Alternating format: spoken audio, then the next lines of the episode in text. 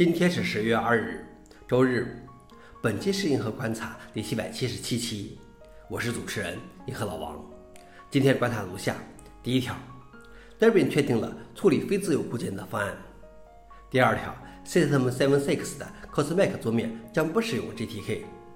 第三条，OpenOLA 发布22.09创新版，实现鸿蒙欧拉互联互通。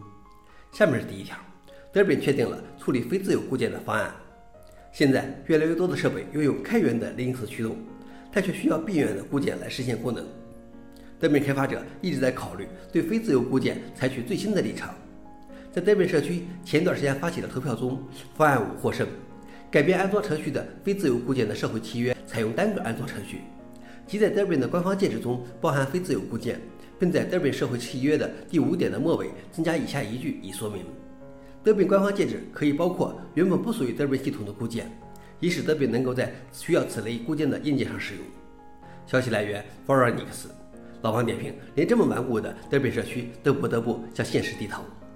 第二条是 System76 的 Cosmic 桌面将不使用 GTK。System76 一直在开发他们自己的 Cosmic 桌面，准备用在他们自己的 PopOS 另一个发行版上。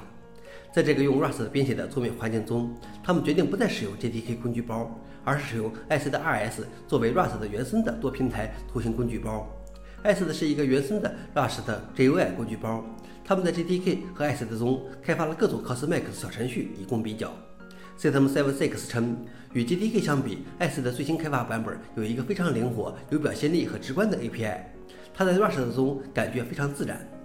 消息来源 f o r e n i x 老王点评。采用 Rust 开发的桌面环境，非常期待。最后一条是 OpenOLA 发布22.09创新版，实现鸿蒙欧拉互联互通。该版本是 OpenOLA 社区捐赠后的首个创新版本，全量代码达6.7亿行，新增代码2012万行，其中内核新增原仓代码4.8万行。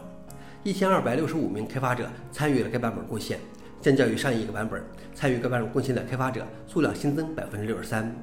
此版本新增了支持升威的 SW64 罗新的龙架构的系统镜像。此外，还通过集成实时内核的方式，实现了欧拉与鸿蒙的互联互通。消息来源 open o 拉。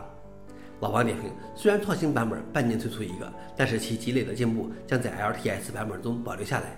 不过，大部分 Linux 个人用户可能对欧拉没有什么使用体验。想了解视频的详情，请访问随附链接。